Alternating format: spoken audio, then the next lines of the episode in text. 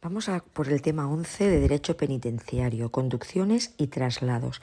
A modo de introducción diremos que la base legal de este tema la encontramos en el artículo 18 de la LOGP y el capítulo 3 del título segundo del reglamento. El título segundo de la Organización General lo forman ocho capítulos, el tercero de los cuales está dedicado a las conducciones y traslados, comprendiendo del artículo 31 al 41. El esquema del reglamento penitenciario es el siguiente. Título segundo de la Organización General. Capítulo 1 del ingreso en un establecimiento penitenciario. Capítulo 2 de la libertad y excarcelación. Capítulo 3 conducciones y traslados, que es el que nos ocupa. Capítulo 4 relaciones con el exterior. Capítulo 5 información, quejas y recurso. Capítulo 6 participación de los internos en las actividades de los establecimientos. Capítulo 7 de la participación y colaboración de las ONGs. Capítulo 8 de la seguridad de los establecimientos. A su vez, el desarrollo del capítulo tercero, conducciones y traslados, es el siguiente. Sección primera, competencias. Sección segunda, cumplimiento de las órdenes de autoridades judiciales y gubernativas. Sección tercera, desplazamientos a hospitales no penitenciarios. Sección cuarta, medios y formas de conducción. Sección quinta, tránsitos e incidencias. Aspectos todos ellos que son los que nos pide el presente tema. También hay que tener en cuenta como base normativa de este tema la Instrucción 3-2021 relativa a las conducciones de internas internos entre establecimientos penitenciarios, que deroga la Instrucción 6-2005, la Instrucción 7-2009 sobre conducciones a órganos judiciales y hospitales con custodia de las fuerzas y cuerpos de seguridad del Estado, derogada parcialmente por la Instrucción 3-2010 sobre seguridad y los aspectos referidos a conducciones, la alusión a FIES de la Instrucción 6-2006 de Protocolo de Actuación en Medidas de Seguridad y la Orden de Servicio 1-2014 de 5 de marzo, procedimiento para la remisión de exceso de equipaje, televisores, ordenadores, efectos susceptibles de sufrir deterioro, así como objetos de valor, alhajas y joyas pertenecientes a aquellos internos que son trasladados a otros centros penitenciarios. Vamos a repetir normativa. Artículo 18 de la LOGP. Capítulo 3 del título segundo. Título segundo de la Organización General. Capítulo tercero. Conducciones y traslados. Artículos del 31 al 41. Dice que el capítulo tercero, Conducciones y traslados, tiene cinco secciones. Sección primera, competencias. Sección segunda, cumplimiento de las órdenes de autoridades judiciales y gubernativas. Sección tercera, desplazamientos a hospitales no penitenciarios. Sección cuarta, medios y formas de conducción. Sección quinta, tránsitos e incidencias. Dice que también hay que tener en cuenta como base normativa la instrucción 3 barra 2021, conducciones de internos entre establecimientos penitenciarios. 3 2021 conducciones de internos entre establecimientos penitenciarios, que deroga la Instrucción 6-2005, la Instrucción 7-2009 sobre conducciones a órganos judiciales y hospitales con custodia de las fuerzas y cuerpos de seguridad del Estado, derogada parcialmente por Instrucción 3-2010 sobre seguridad y los aspectos referidos a, a conducciones, alusión a FIES de la Instrucción 6-2006 de Protocolo de Actuación en Medidas de Seguridad y la Orden de Servicio 1-2014 de 5 de marzo. Procedimiento para la remisión de exceso de equipaje, televisores, ordenadores, efectos susceptibles de sufrir deterioro, así como objetos de valor, alhajas y joyas pertenecientes a aquellos internos que son trasladados a otros centros penitenciarios. Bien. Los traslados consisten en cambiar a un interno del centro penitenciario donde se encuentra a otro centro penitenciario. Ello implica que todo traslado debe estar precedido por un acuerdo sobre el destino del interno, el centro penitenciario al que va a ir. Aunque bien es cierto que todo acuerdo de destino no implica necesariamente un traslado, puede destinarse a un interno a cumplir en el mismo centro penitenciario donde está. Los traslados se llevan a cabo mediante las conducciones, el transporte que ha de realizarse para el traslado, siendo por tanto la forma de hacer posible el traslado o el desplazamiento. Además de los dos términos anteriores, es necesario distinguir el de desplazamiento, el cual alude a la salida eventual y por tanto con la finalidad de retorno de un interno. El desplazamiento no es un traslado y no siempre, no siempre implica conducción, ya que hay supuestos en los que el interno puede conducirse por sí mismo si se desplaza por sus propios medios. Pues hecha esta breve introducción, vamos a abordar el primer punto del tema, competencia para ordenarlas y realizarlas, las conducciones. El artículo 79 de la LOGP señala que corresponde a la DGIP, actualmente SGIP, Secretaría General de Instituciones Penitenciarias del Ministerio del Interior, la dirección, organización e inspección de las instituciones penitenciarias, salvo que las comunidades autónomas donde estén ubicadas hayan asumido la ejecución de la legislación penitenciaria y la consiguiente gestión de la actividad penitenciaria. Caso único de Cataluña por el momento. Creo que también está eh, Navarra según recojan sus respectivos estatutos. Algunas sentencias del Tribunal Constitucional STC de 5 de diciembre de 1985 y STC 138-1986 se han manifestado en el sentido de que si corresponde a los órganos penitenciarios organizar las instituciones penitenciarias, gestionar la actividad penitenciaria y fijar la ubicación de los establecimientos, es lógico que también se les reconozca como función propia la distribución de los penados entre los distintos centros, máxime cuando es necesario tener en cuenta tanto la naturaleza del centro como el número de plazas existentes, aspectos que sólo puede conocer en su justa medida la Administración penitenciaria. En consecuencia, es el centro directivo quien tiene la competencia exclusiva para decidir, con carácter ordinario o extraordinario, la clasificación y destino de los reclusos en los distintos establecimientos penitenciarios y ello sin perjuicio de las atribuciones de los jueces de vigilancia penitenciaria en materia de clasificación por vía de recurso. Por tanto, es el centro directivo quien ordenará los traslados correspondientes sobre la base de las propuestas formuladas al efecto por la Junta de Tratamiento o, en su caso, por el director, cuando el interno ha venido al centro penitenciario para asistir a juicio o practicar diligencia y se propone el traslado al lugar de procedencia o por el Consejo de Dirección en aplicación del artículo 75.3. Sin embargo, hay que tener en cuenta hay que tener presente la ampliación de competencias en la figura del director o gerente que realiza la Orden Interior 1127-2010 de 19 de abril, por la que se modifica la Orden Interior 985-2005 de 7 de abril y por la que se delegan determinadas atribuciones y se aprueban las delegaciones efectuadas por otras autoridades. Esta delegación amplía las atribuciones, entre otras, en materia de traslados en la misma provincia, de terceros grados a CIS y regresión desde los CIS al centro penitenciario. A. Ordenar el traslado de los penados clasificados en tercer grado al centro de inserción social de la misma provincia, previa autorización del centro directivo. Y B. Ordenar el traslado provisional de los penados desde el centro de inserción social al centro penitenciario de la misma provincia en los supuestos de acuerdo de regresión a segundo grado adoptado por la Junta de Tratamiento. O sea, esto sería la delegación que tienen los directores o gerentes por esta orden interior 1127-2010 ordenar el traslado de los penados clasificados en tercer grado al centro de inserción social de la misma provincia, previa autorización del centro directivo, y ordenar el traslado provisional de los penados desde el centro de inserción social al centro penitenciario de la misma provincia en los supuestos de acuerdo de regresión a segundo grado adoptado por la Junta de Tratamiento. En esta misma orden se atribuye a la Dirección General de Ejecución Penal y Reinserción Social las competencias de ordenar el traslado entre centros de los reclusos y su desplazamiento para acudir ante las autoridades judiciales y la de autorizar el desplazamiento de los penados por sus propios medios sin vigilancia en autogobierno. Asimismo, el centro directivo también ordenará los desplazamientos de los detenidos y presos que les sean requeridos por las autoridades competentes. Los traslados se notificarán al juez de vigilancia penitenciaria si se trata de penados y a las autoridades a cuya disposición se encuentren si se trata de detenidos y presos.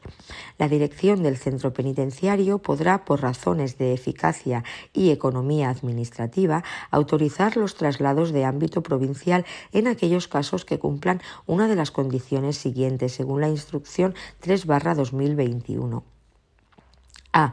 Cuando el motivo del traslado sea por razones judiciales, así como al reingreso tras finalizar la comparecencia judicial, siempre que no se modifique el centro penitenciario asignado y no se trate de personas incluidas en el fichero de internos de especial seguimiento FIES y B cuando el motivo del traslado sea con motivo de resolución de clasificación o revisión de grado y los centros de origen y destino estén ubicados en la misma provincia.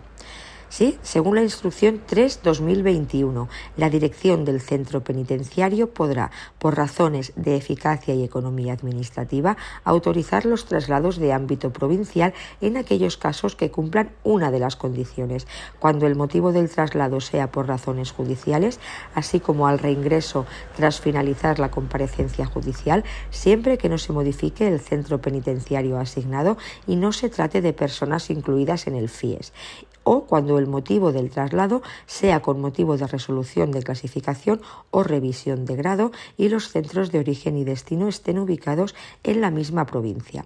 No obstante, si la dirección del centro estima procedente que el traslado se realice en línea regular de la Guardia Civil, aun estando ambos centros en la misma provincia, puede solicitar al servicio de traslados su inclusión en la misma.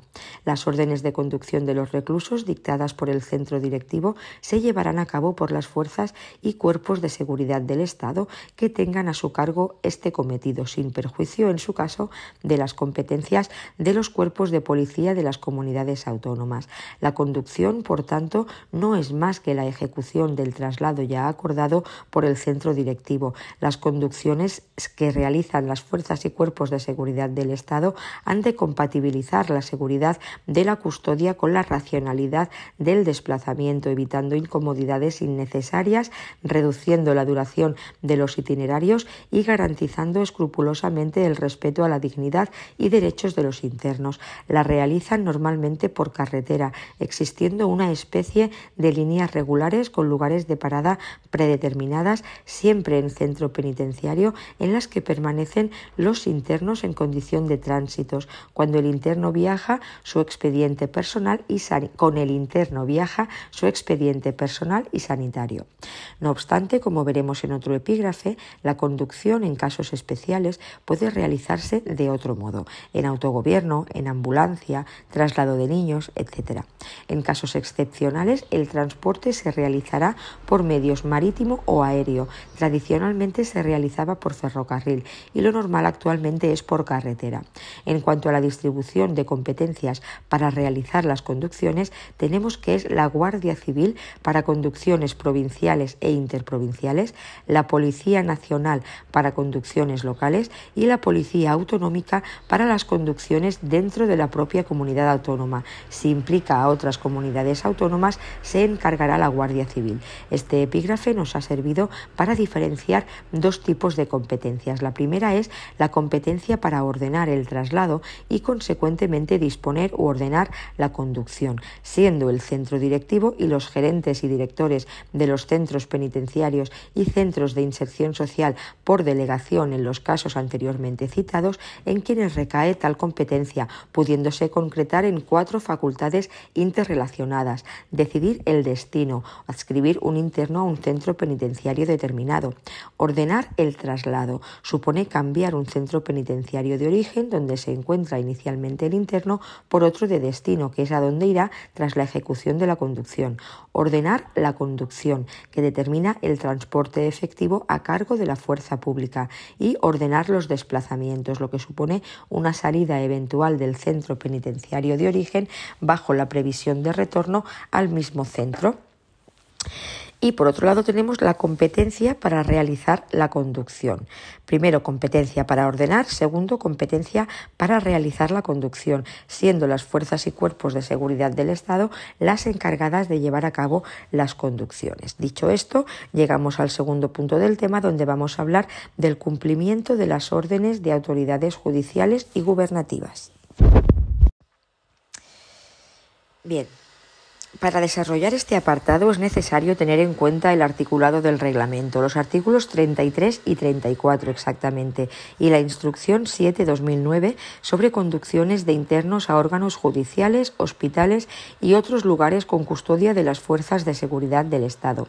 Para cumplimentar las órdenes de traslado y desplazamiento conviene distinguir, en primer lugar, desplazamiento de internos para la práctica de diligencias o para la celebración de juicio oral, tanto si son detenidos y presos como penados. Aquí existen dos formas de cumplimentar las órdenes de traslado o desplazamiento.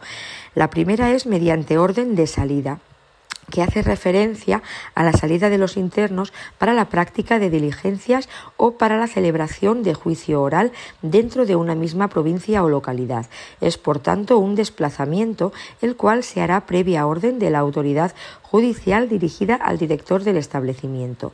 Recibida la comunicación de desplazamiento para diligencias, el director recabará la realización de la conducción del órgano competente, en este caso el subdelegado de gobierno. ¿sí? Recibida la comunicación de desplazamiento para diligencias, el director recabará la realización de la conducción del órgano competente, subdelegado del gobierno. Y la segunda opción es mediante la acción de recabar la conducción. Esto implica ahora que el interno citado a diligencias está en otra provincia distinta a la de la citación. Entonces, la autoridad judicial no tiene competencia para ordenar una conducción que implique cambio de provincia, ya que exigiría un cambio de centro penitenciario y eso es ya un traslado, cuya competencia hemos visto es exclusiva del centro directivo. En este caso, la autoridad judicial recaba, es decir, reclama una decisión necesaria, la conducción que compete a la autoridad administrativa. Así, las autoridades judiciales o gubernativas recabarán del centro directivo con una antelación mínima de 30 días la conducción oportuna del interno para el caso de que se encuentre recluido en un centro penitenciario ubicado en una provincia distinta a la de la citación judicial. Recibida la comunicación de traslado a otro centro penitenciario para diligencias, el centro directivo recabará la realización de la conducción del órgano competente, la subdelegación del Gobierno. Una vez asistido a juicio o celebrada la diligencia judicial, el director del establecimiento propondrá el traslado del interno al lugar de procedencia, salvo que tuviese conocimiento de la existencia de otros señalamientos pendientes o fuese preceptiva su clasificación, siendo previsible su destino al propio centro. A ver, Vamos a repetir qué es lo que implica esto de recabar la conducción. Ahora que el interno citado a diligencias está en otra provincia distinta a la de la citación, la autoridad judicial no tiene competencia para ordenar una conducción que implique cambio de provincia, ya que exigiría un cambio de centro penitenciario y eso es ya un traslado, cuya competencia es exclusiva del centro directivo. En este caso, la autoridad judicial recaba, es decir, reclama una decisión necesaria la conducción que compete a la autoridad administrativa. Así, las autoridades judiciales o gubernativas recabarán del centro directivo, con una antelación mínima de 30 días, la conducción oportuna del interno para el caso de que se encuentre recluido en un centro penitenciario ubicado en una provincia distinta a la de la citación judicial. Una vez recibida la comunicación de traslado a otro centro penitenciario para diligencias, el centro directivo recabará la realización de la conducción del órgano competente, la subdelegación del Gobierno. Y una vez asistido a juicio o celebrada la diligencia judicial, el director del establecimiento propondrá el traslado del interno al lugar de procedencia, salvo que tuviese conocimiento de la existencia de otros señalamientos pendientes o fuese preceptiva su clasificación, siendo previsible su destino al propio centro. Eh, y mm, eh, esto referente al desplazamiento de internos para la práctica de diligencias o para la celebración de juicio oral, tanto si son detenidos como presos o penados. Otro supuesto es desplazamiento de penados. En el caso de que una autoridad judicial interese el desplazamiento de un penado que no esté a su disposición para la práctica de diligencias, la dirección del establecimiento lo pondrá en conocimiento del juez de vigilancia. Igualmente, se procede si interesa un traslado. Cabe hacer mención al procedimiento de identificación de internos que se detalla en la, instrucción 7-2009, según el cual la Oficina de Gestión emitirá la orden de salida correspondiente con la antelación necesaria, que se hará llegar al Departamento de Ingresos para que el funcionario correspondiente cree el movimiento de salida en la aplicación informática SIA, Sistema de Identificación Automatizada, de conformidad con los datos que aparecen en la orden de salida del Sistema de Información Penitenciario SIP, debiendo ser estos lo más completos posible, sobre todo los que afecten a la seguridad en la conducta a la salida del interno y tras la identificación correspondiente se facilitará hoja identificativa individualizada de cada interno a la fuerza conductora. Esta hoja será la facilitada por el SIA y será lo más completa posible en cuanto a autoridad ante la que comparece, clasificación del interno, medidas preventivas sanitarias si proceden, inclusión en FIES si lo estuviera, peligrosidad y o fuguista si lo fuese, etc. Esta misma hoja identificativa servirá como justificante de entrega para la fuerza conductora que realiza la vuelta al centro una vez terminada la salida, por lo que el interno, a su regreso, deberá ser igualmente identificado y devuelta dicha hoja a la fuerza policial que lo entregó, debidamente firmada por el funcionario. Bien, pues dicho esto, vamos a ver cómo son los desplazamientos a hospitales no penitenciarios. Punto 3. Se hace mención a este tipo de desplazamientos en el artículo 35 del reglamento y en la citada Instrucción 7-2009 sobre conducciones de internos a órganos judiciales, hospitales y otros lugares con custodia de las fuerzas de seguridad del Estado. En este epígrafe es necesario partir del artículo 36.2 de la LOGP, donde se señala que además de los servicios médicos de los establecimientos, los internos podrán ser asistidos en las instituciones hospitalarias y asistenciales de carácter penitenciario y, en caso de necesidad o de urgencia, en otros centros hospitalarios. Si bien con anterioridad ha existido algún caso de, hospital penitenciario, es tónica en el reglamento y política actual recurrir a la asistencia sanitaria de la comunidad donde esté ubicado el centro penitenciario. Consecuencia de lo dicho es el frecuente desplazamiento de internos a los hospitales de zona donde esté concertado el servicio. Cada centro penitenciario tiene asignado un hospital de los de la comarca a donde conduce los internos necesitados de asistencia sanitaria, previo informe del servicio médico. En determinados hospitales existen las llamadas unidades de custodia hospitalaria, esto es, espacios reservados para albergar a internos que requieran asistencia hospitalaria. En ellos se intenta combinar el funcionamiento hospitalario con las razones de seguridad y vigilancia a cargo de las fuerzas de seguridad. Los desplazamientos que requieran la conducción a hospitales no penitenciarios, tanto para consulta como para ingreso, serán acordados por el centro directivo. Acordada la conducción, el director del establecimiento solicitará del subdelegado del Gobierno o, en su caso, órgano autonómico competente, la fuerza pública que deba realizar la conducción y encargarse de la posterior vigilancia y custodia del interno en el hospital no penitenciario. En casos de urgencia, según dictamen médico, el director procederá a la conducción o ingreso en el centro hospitalario, dando cuenta seguidamente al centro directivo.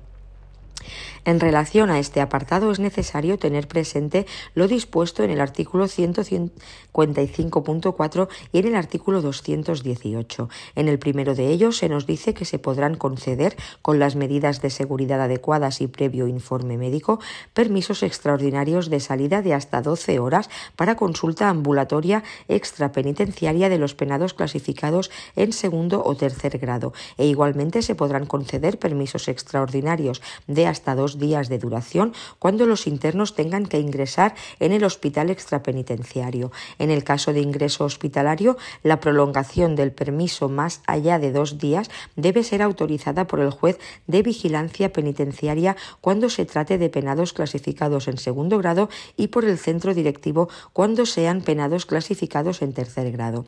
Por su parte, el artículo 218, ubicado dentro de las prestaciones sanitarias de la Administración, regula la consulta o ingreso en hospitales extrapenitenciarios y la custodia de los internos. De este modo, para consulta médica o prueba diagnóstica en centro sanitario externo, será el director quien, previa comunicación del servicio médico, dispondrá lo oportuno, es decir, la conducción. Cuando se trata de ingreso hospitalario, el médico lo comunicará razonadamente al director, quien, previa autorización del centro directivo, dispondrá lo necesario para efectuar el traslado, acompañado en todo caso informe médico.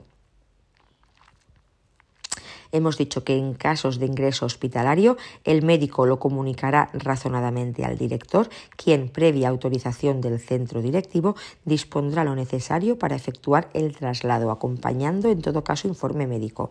Tanto del ingreso en centro hospitalario como del traslado por razones sanitarias a otro centro penitenciario se dará cuenta a la autoridad judicial de quien dependa el interno en el caso de detenidos y presos y al juez de vigilancia en caso de penados. En el supuesto de coincidir varias salidas en un centro y estando la fuerza conductora en el mismo, se dará prioridad a aquellas que por razones médicas peligre la vida o la salud del interno por circunstancias sobrevenidas de carácter grave. En el supuesto de coincidir varias salidas en un centro y estando la fuerza conductora en el mismo, se dará prioridad a aquellas que por razones médicas peligre la vida o salud del interno por circunstancias sobrevenidas de carácter grave. Se seguirá con las salidas a sedes judiciales, con las conducciones entre establecimientos penitenciarios y conducciones programadas a hospitales, con las excepciones que en cada caso puedan darse. En las salidas de internos con acompañamiento de fuerzas de seguridad del Estado que tengan como motivo la atención sanitaria, deberá mantenerse la necesaria discreción por razones de seguridad, respeto a la información que se le facilite al interno en cuanto al lugar, fecha y hora de la consulta, con el fin de evitar que a la llegada al lugar de destino puedan realizarse acciones que faciliten la fuga del conducido o atenten contra la seguridad de la conducción. Cuando la conducción haya de hacerse a consulta o centros privados, será preceptiva la previa comunicación al centro directivo. Respecto a la vigilancia y custodia de los detenidos, presos o penados en centro sanitario no penitenciario, esta correrá a cargo de las fuerzas y cuerpos de seguridad del Estado, las cuales establecerán las condiciones en las que se llevará a cabo la vigilancia y custodia y en especial la identificación de las personas que hayan de acceder a las dependencias en las que se encuentre el interno, para evitar la sorpresa de ver a la fuerza pública en las salas del hospital la Administración Penitenciaria ha realizado acuerdos con los hospitales que tienen asignada la atención de los internos para construir las arriba mencionadas unidades de custodia hospitalaria, sufragadas por la Administración y consistentes en el acondicionamiento de un ala o espacio hospitalario exclusivamente para la atención sanitaria de los internos. Estas unidades, al concentrar los internos que requieren asistencia, suponen una reducción del personal de vigilancia Y pasamos al punto 4 del tema. Vamos a hablar de los medios y formas de conducción. Esta es la sección cuarta del capítulo tercero del título 2 del reglamento. Se nos señalan aquí los medios para llevar a cabo la conducción y las distintas formas de realizarla. Los desplazamientos de detenidos, presos y penados se efectuarán de forma que se respete su dignidad y derechos y se garantice la seguridad de su conducción. El repetido artículo 18 de la LOGP. Se llevarán a cabo por el medio de transporte más idóneo, generalmente por carretera, en vehículos adecuados y bajo custodia de la fuerza pública. Excepcionalmente y solo en casos de urgencia o necesidad perentoria podrá disponerse el traslado de internos a cargo de los funcionarios de instituciones penitenciarias que el director del establecimiento designe entre los que se hallen de servicio.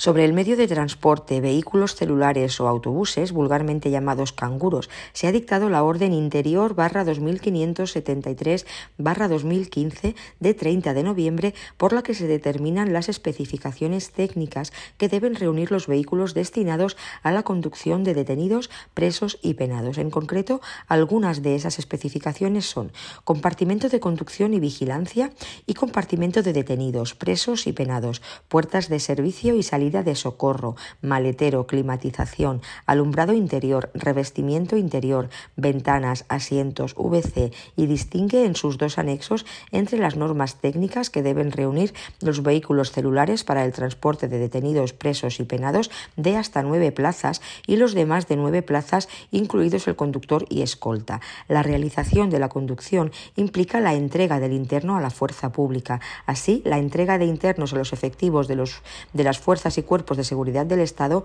se hará mediante acta suscrita por el jefe de la escolta, en la que se indicará la hora de salida y una referencia a la orden que disponga la conducción, indicando cuando se estime preciso el grado de peligrosidad del interno, de lo que también se dará cuenta si fuera necesario a la autoridad que hubiere recabado la conducción.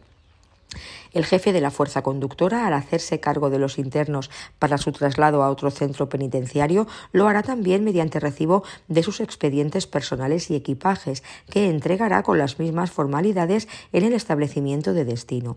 Pero el centro de origen se acompañará por el centro de origen se acompañará el expediente médico del interno, haciendo constar, en su caso, la atención sanitaria que deba recibir. Cabe mencionar algunas de las normas generales sobre conducciones que se detallan en la Instrucción 3 2021. Es de obligatorio cumplimiento que se realice el asentamiento informático en la aplicación SIP no solo de la baja y alta en los centros de origen y destino, sino también de las altas y bajas en tránsito en los centros en que se produzca. Las personas que van a ser conducidas deberán estar preparadas con suficiente antelación, así como sus expedientes personales y demás documentación, para que su entrega a la fuerza conductora se efectúe sin demoras a la hora prevista para la conducción. A tal fin, conocida esta circunstancia por la subdirección de régimen, deberá comunicarlo a las subdirecciones de tratamiento, seguridad, sanidad y administración para que éstas realicen las actuaciones que procedan, siendo responsable de coordinarlas en colaboración con la Subdirección de Seguridad o, en su defecto, con quien designe la dirección para su correcta realización. Antes de la salida de la conducción deberá siempre revisarse por parte de la Oficina de Gestión la recepción en el centro de nuevas órdenes de traslado, vía fax u otro medio telemático seguro. Como criterio general, las personas que vayan a ser trasladadas pasarán al Departamento de Ingresos y Salidas la tarde anterior a la realización de la conducción, debiendo previamente ser debidamente cacheadas, así como registradas sus pertenencias. El equipaje quedará depositado en el lugar adecuado destinado al efecto y solo se les permitirá tener consigo los artículos de aseo. Se exceptúan aquellos supuestos en que razones de seguridad aconsejen mantener a la persona en el departamento en que se encuentra destinada, en cuyo caso el cacheo y registro de pertenencias deberá llevarse a cabo en su módulo. En cualquier caso, antes de hacer entrega de la persona privada de libertad a la fuerza conductora, siempre se procederá al cacheo de su persona y de los efectos que lleve consigo. Dentro de las 24 horas anteriores a la salida en conducción, todas las personas que vayan a ser trasladadas serán objeto de valoración por el servicio médico del centro, que cumplimentará el informe de traslado que se adjunta y dejará constancia en la historia clínica digital conforme al protocolo establecido por la Subdirección General de Sanidad Penitenciaria. De igual forma, serán también valoradas por el servicio médico en los centros de tránsito y a su llegada al centro de destino. Del informe sanitario de traslado se entregará copia al responsable de la conducción, siendo esta valoración independiente del examen médico previsto en el artículo 20 del reglamento penitenciario. En caso de que la persona conducida presentase algún tipo de lesión, deberá cumplimentarse el pertinente parte de asistencia por lesiones, entregando copia del mismo a la persona interesada y dejando constancia de tales actuaciones en la historia clínica digital. Por su parte, la dirección del centro procederá a remitir sin demora el parte de lesiones al juzgado de guardia y el juzgado de vigilancia penitenciaria o, en su caso, autoridad judicial de la que dependa de tratarse de persona en situación de, presión preventiva.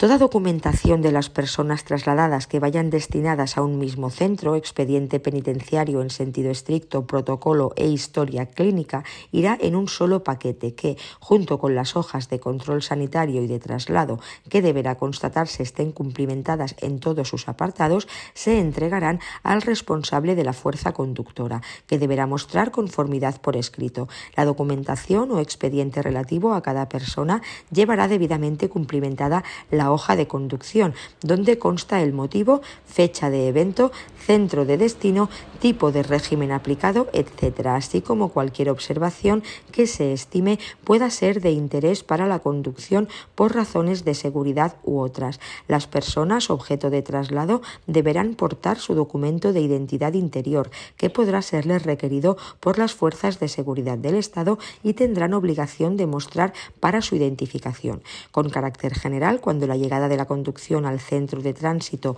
o destino esté prevista después de la hora de comida, se hará entrega a todas las personas trasladadas de racionado en frío y una botella de agua mineral.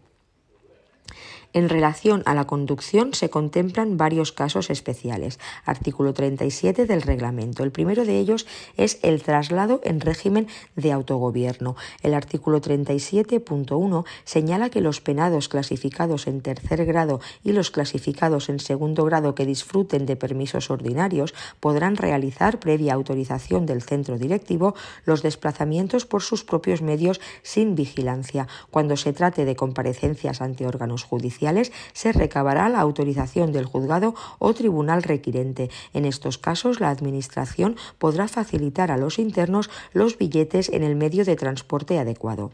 En estos supuestos, según se regula en la Instrucción 3-2021, es necesario que en las propuestas de clasificación, progresiones o revisiones de grado se cumplimente el apartado referido a esta forma específica de desplazamiento. En todo caso, si la resolución del centro directivo determina terminara el traslado con custodia y posteriormente, por nuevas circunstancias, la Junta de Tratamiento acordara el traslado en autogobierno aprovechando una salida de fin de semana o permiso ordinario aprobado, reincorporándose al centro de destino a la finalización del mismo, este acuerdo se comunicará lo antes posible al servicio de traslados para valoración y de estimarse procedente autorización del desplazamiento sin custodia de las fuerzas de seguridad del Estado. Cuando se trate de traslados aprovechando el disfrute de un permiso, la duración de éste no podrá ser prolongada por el hecho de efectuarse el traslado por propios medios. En el supuesto de traslado autorizado por el centro directivo para comparecencia ante autoridad judicial, en caso de valorarse favorablemente su asistencia en autogobierno, deberá remitirse, además del acuerdo favorable de la Junta de Tratamiento, instancia de la persona interna, tipo de procedimiento en calidad de que asiste, demandante, testigo o acusado o acusada y en caso de ir como acusado o acusada, petición fiscal. Para la asistencia por medios propios a la sede judicial nunca deberá concederse más de 48 horas para las personas clasificadas en segundo grado o 72 horas para las personas clasificadas en tercer grado, ajustándose en todo caso al tiempo estrictamente imprescindible. Atendiendo al carácter de voluntariedad como regla general, el desplazamiento por propios medios será a costa de la persona, salvo que excepcionalmente y en supuestos muy especiales sea aconsejable que la Administración penitenciaria le proporcione billete de transporte en medio público colectivo, si bien en ningún caso serán asumibles gastos de manutención o alojamiento. De producirse modificación en las circunstancias penales o penitenciarias de la persona interna que imposibiliten o desaconsejen su desplazamiento por medios propios, se comunicará tal circunstancia al servicio de traslados a fin de ordenar su traslado en conducción regular ordinaria. El segundo supuesto es el traslado de niños que convivan con la madre interna. Los niños serán entregados a los familiares que estén en el exterior para que se encarguen de su traslado y, de no ser posible, viajarán junto con sus madres en vehículos idóneos y estarán acompañados por personal y colaboradores de instituciones penitenciarias. En cualquier caso, se procurará no herir la sensibilidad de los menores. Recuérdese que se trata de niños menores de tres años, tal y como especificó la Ley Orgánica 1395 que modificó la LOGP. La instrucción 3-2021 señala que cuando se trate de traslado de internas embarazadas o madres con hijos hijas que no puedan ser entregados a los familiares que estén en el exterior para que se encarguen de su traslado, se remitirá propuesta de traslado en conducción especial al servicio de traslados, adjuntando para valoración la documentación que se estime pertinente. Obsérvese que la referencia incluye la posibilidad de encomendar esta conducción a funcionarios de IP, además de a personal colaborador. Para estos casos, y según reza la instrucción 2-2011 sobre código deontológico del personal penitenciario de la Secretaría General de Instituciones Penitenciarias, el personal penitenciario que desarrolle su función con menores de edad dará siempre supremacía al interés de estos, su integración familiar y social y la prevención de todas aquellas situaciones que puedan perjudicar su desarrollo personal, cuidando de no herir su sensibilidad. Tercer supuesto especial, traslado en ambulancia. Según se desarrolla en la Instrucción 3-2021, si por presentar una persona dificultad física, psíquica o enfermedad su traslado no pudiera llevarse a cabo en conducción ordinaria, el servicio médico valorará la oportunidad de realizarlo en otras condiciones y de considerarse necesario e imprescindible el traslado, adjuntando informe al respecto, se podrá solicitar una conducción especial a la subdirección Dirección General de Sanidad Penitenciaria, que lo valorará y acordará en su caso en las condiciones que estime pertinentes.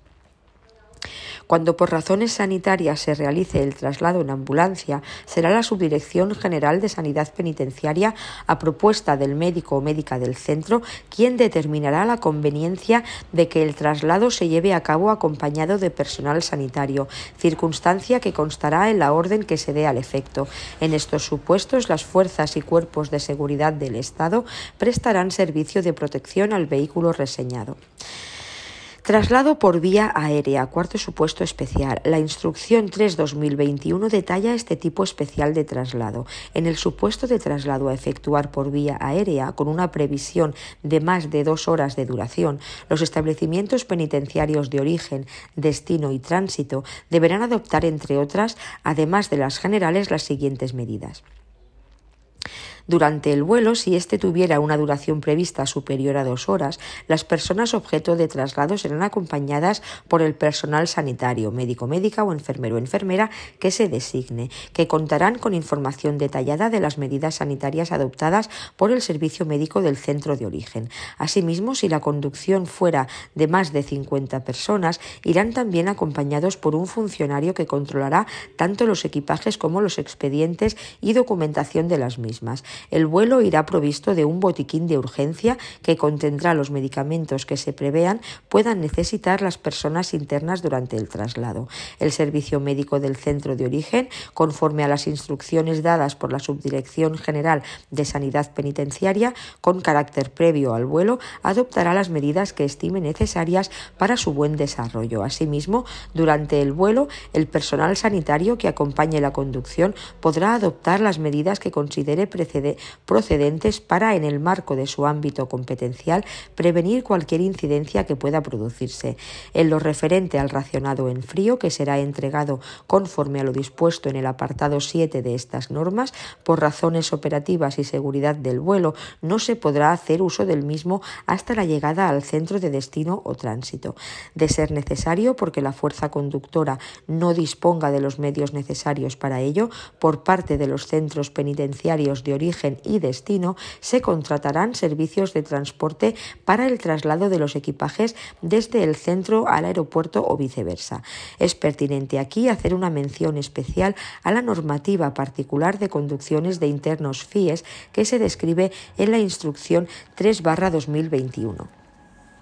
Y dice, en el caso de traslado por razones judiciales de personas que se encuentren en régimen cerrado, estén incluidas en el fichero de internos de especial seguimiento, FIES, o concurra en ellas cualquier otra circunstancia debidamente justificada, si el centro de destino no cuenta con departamento de régimen cerrado especial o no dispone de instalaciones adecuadas, podrán ser destinados al establecimiento penitenciario más próximo a la sede judicial que reúna tales condiciones, autorizándose posteriormente su traslado en conducción especial y directa a la sede judicial.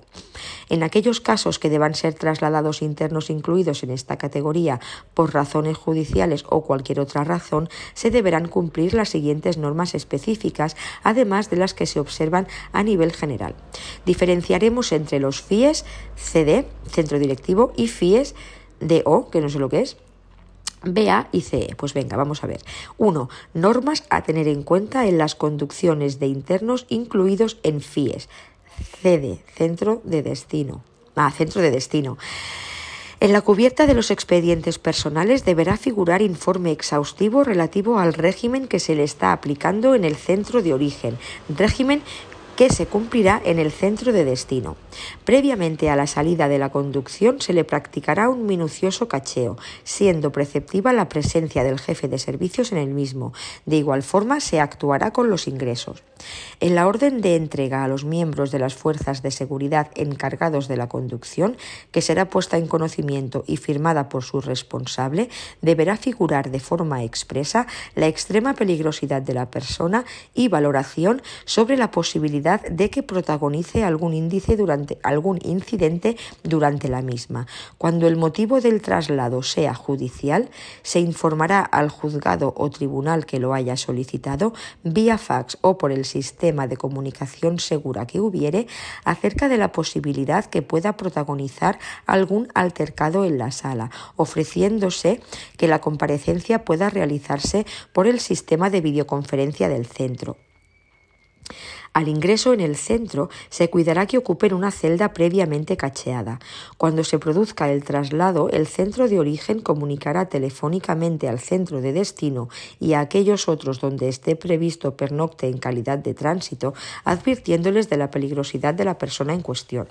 Cuando, como consecuencia de los cacheos y registros practicados, se detectara que la persona pudiera ocultar en el interior de su cuerpo objetos prohibidos, se solicitará su colaboración para la expulsión e intervención de los mismos, en caso de estimarse pertinente, conforme a lo previsto en el artículo 68.2 del reglamento penitenciario, se podrá proceder a su cacheo integral, desnudo integral, y, de resultar infructuoso y persistir fundadas sospechas, podrá solicitarse autorización para la realización de exploración radiológica, según lo dispuesto en el artículo 68.4 del reglamento.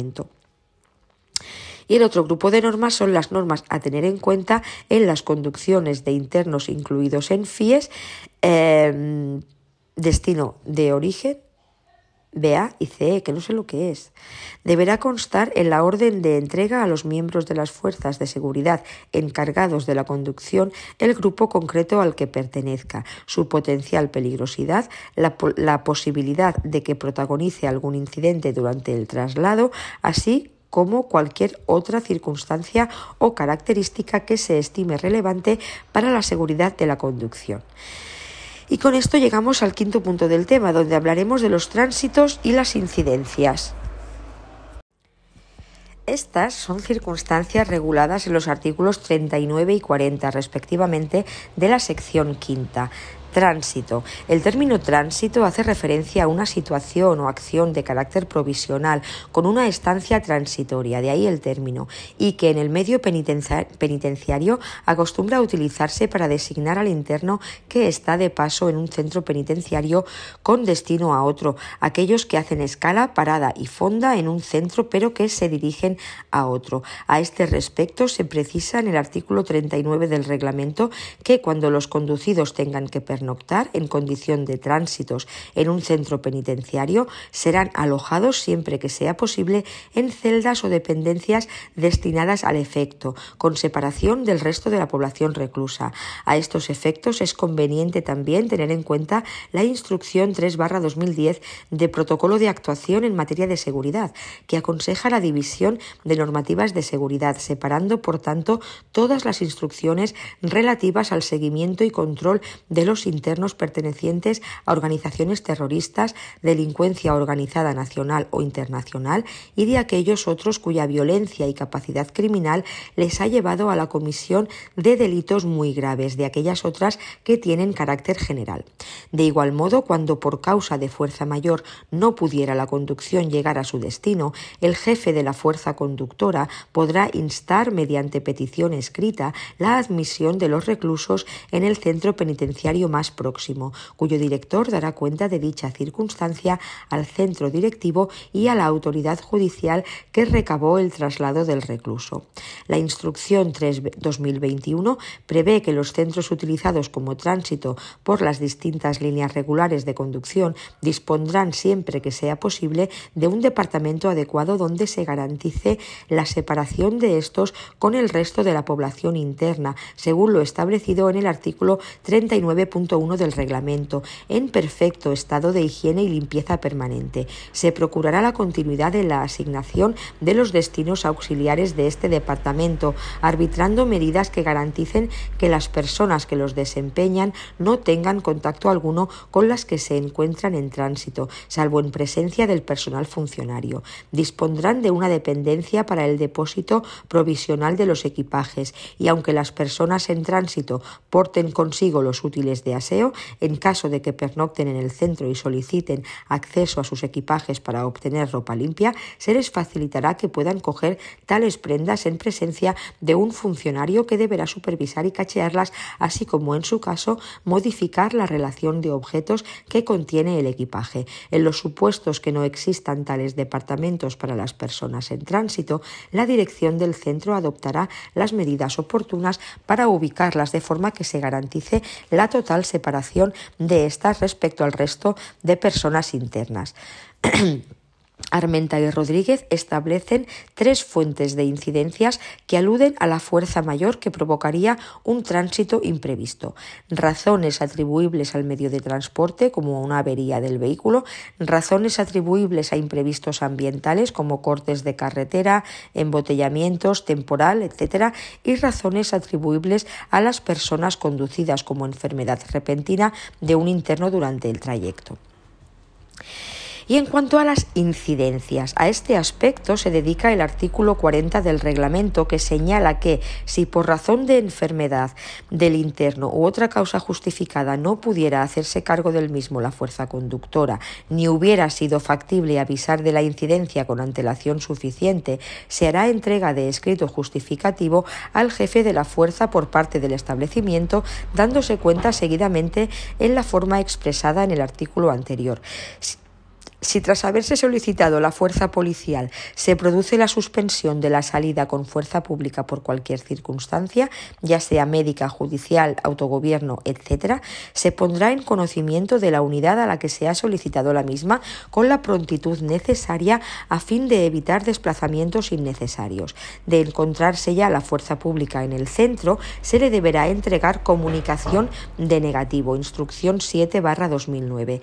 La instrucción 3 2020 21 desarrolla el artículo 40 del reglamento e indica que si por enfermedad u otra causa justificada tiene que suspenderse una conducción, deberá comunicarse de forma inmediata al servicio de traslados y se entregará al responsable de la fuerza conductora un escrito el que conste expresamente el motivo de tal suspensión, comunicación de negativo del SIP, en caso de que el traslado obedeciera a razones judiciales, juicio, diligencia, comparecencia, artículo 500 de la Ley de Enjuiciamiento Criminal, etc. También deberá comunicarse a la autoridad judicial que interesó el mismo, según artículo 40 del reglamento. En caso de estimar necesario suspender un traslado por razón distinta a enfermedad, se deberá previamente y con antelación suficiente a la conducción poner en conocimiento tal circunstancia a la unidad que lo ordenó para valoración. En caso de producirse incidencias durante la conducción o custodia, el jefe de unidad de conducción hará entrega de parte de incidencia e igualmente, si el interno presenta queja respecto de la conducción de salida, se recabará por escrito en el modelo correspondiente para la tramitación oportuna.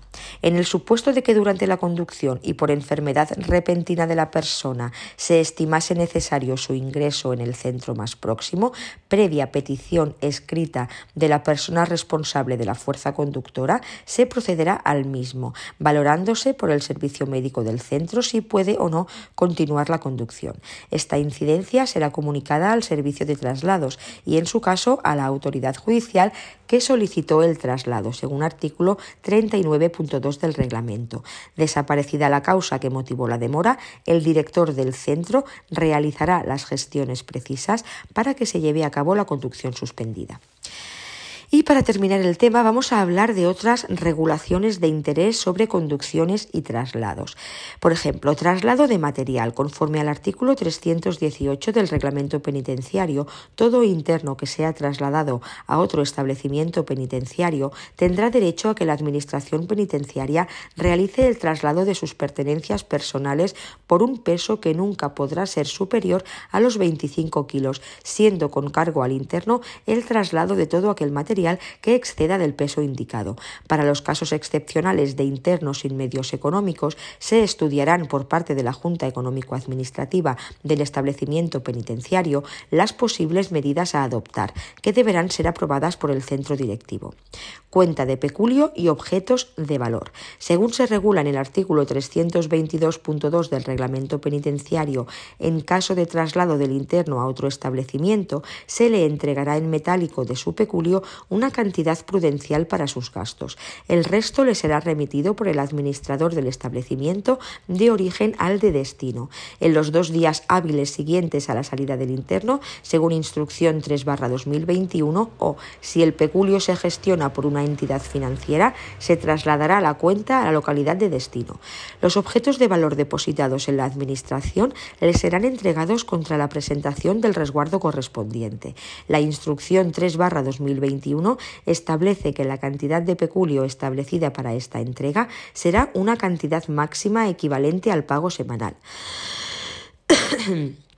Con carácter general, los objetos no autorizados en los centros penitenciarios no podrán ser trasladados en los vehículos de la Guardia Civil como equipaje. En concreto, los objetos de valor, alhajas, joyas, etc., no podrán portarlos la persona trasladada durante la conducción ni ser entregados a la fuerza conductora para su transporte al centro de destino, debiendo enviarse como valor declarado y con cargo al centro de origen a través del servicio de correos. En el momento de recepción y retención en el centro de destino de estos objetos de valor, se comunicará por escrito esta circunstancia a la persona interesada, haciéndole entrega del oportuno recibo. Asimismo, se regula en la instrucción 3-2021 que la persona interna trasladada podrá solicitar que el traslado de la televisión, ordenador u objeto de similares características susceptibles de sufrir deterioro puedan ser enviados al centro de destino a través de agencias de transporte con cargo a su cuenta de peculio. Si el interno careciera de peculio, podrá aplicarse la previsión contenida en el artículo 318.2 del reglamento, que dice que para los casos excepcionales de internos sin medios económicos se estudiarán por parte de la Junta Económico-Administrativa del establecimiento penitenciario las posibles medidas a adoptar, que deberán ser aprobadas por el centro directivo. Cuando las pertenencias sean remitidas a través de agencia de transporte, se realizará las comprobaciones oportunas del contenido de la carga y del correcto funcionamiento del aparato cuando se trate de televisor, ordenador u otro objeto de características semejantes. No obstante, en el supuesto de que la persona manifieste expresamente su deseo de trasladar la televisión, ordenador u objeto de similares características junto con el resto de pertenencias, una vez constatado que estos objetos son efectivamente de su propiedad a través del registro de objetos del SIP y que el peso máximo de las pertenencias, incluidos estos, no supera los 25 kilos, se procederá de la siguiente forma tanto a la salida en el centro de origen como a la entrada en el centro de destino, se requerirá a la persona a fin de comprobar el correcto funcionamiento del aparato, dejando constancia de ello en el registro de objetos del SIP. Para protegerlos durante el transporte deberán ser embalados debidamente por su propietario o propietaria, pudiendo facilitar la Administración los medios adecuados para ello. Estos objetos deberán figurar y constar debidamente identificados en la relación de objetos contenida en el equipaje. Por último, en este tema se hace necesario aludir a la regulación internacional sobre traslados y conducciones. Señalaremos únicamente la regla 45 de las reglas mínimas para el tratamiento de los reclusos adoptadas por el primer Congreso de las Naciones Unidas sobre prevención del delito y tratamiento del delincuente, celebrado en Ginebra, y la regla 32 de la recomendación REC 2006-2 del Comité de Ministros de los Estados miembros sobre las reglas europeas, en las que se expresa que los internos que sean trasladados a otro centro penitenciario o a otros lugares como tribunales u hospitales serán expuestos en público lo menos posible y las autoridades deben tomar las medidas necesarias para proteger su anonimato, así como la prohibición del transporte de internos en vehículos mal ventilados, mal iluminados o en condiciones que provoquen sufrimiento físico o una humillación evitable. En segundo lugar, es necesario mencionar el Convenio Europeo de Estrasburgo de 1983, ratificado por 31 Estados, entre ellos España, donde se establecen las reglas para el traslado y las condiciones y efectos necesarios que han de guardar los Estados miembros. Además de este convenio, España ha firmado y ratificado 28 convenios de traslado de personas condenadas con distintos países. Y hasta aquí este tema sobre traslados y conducciones.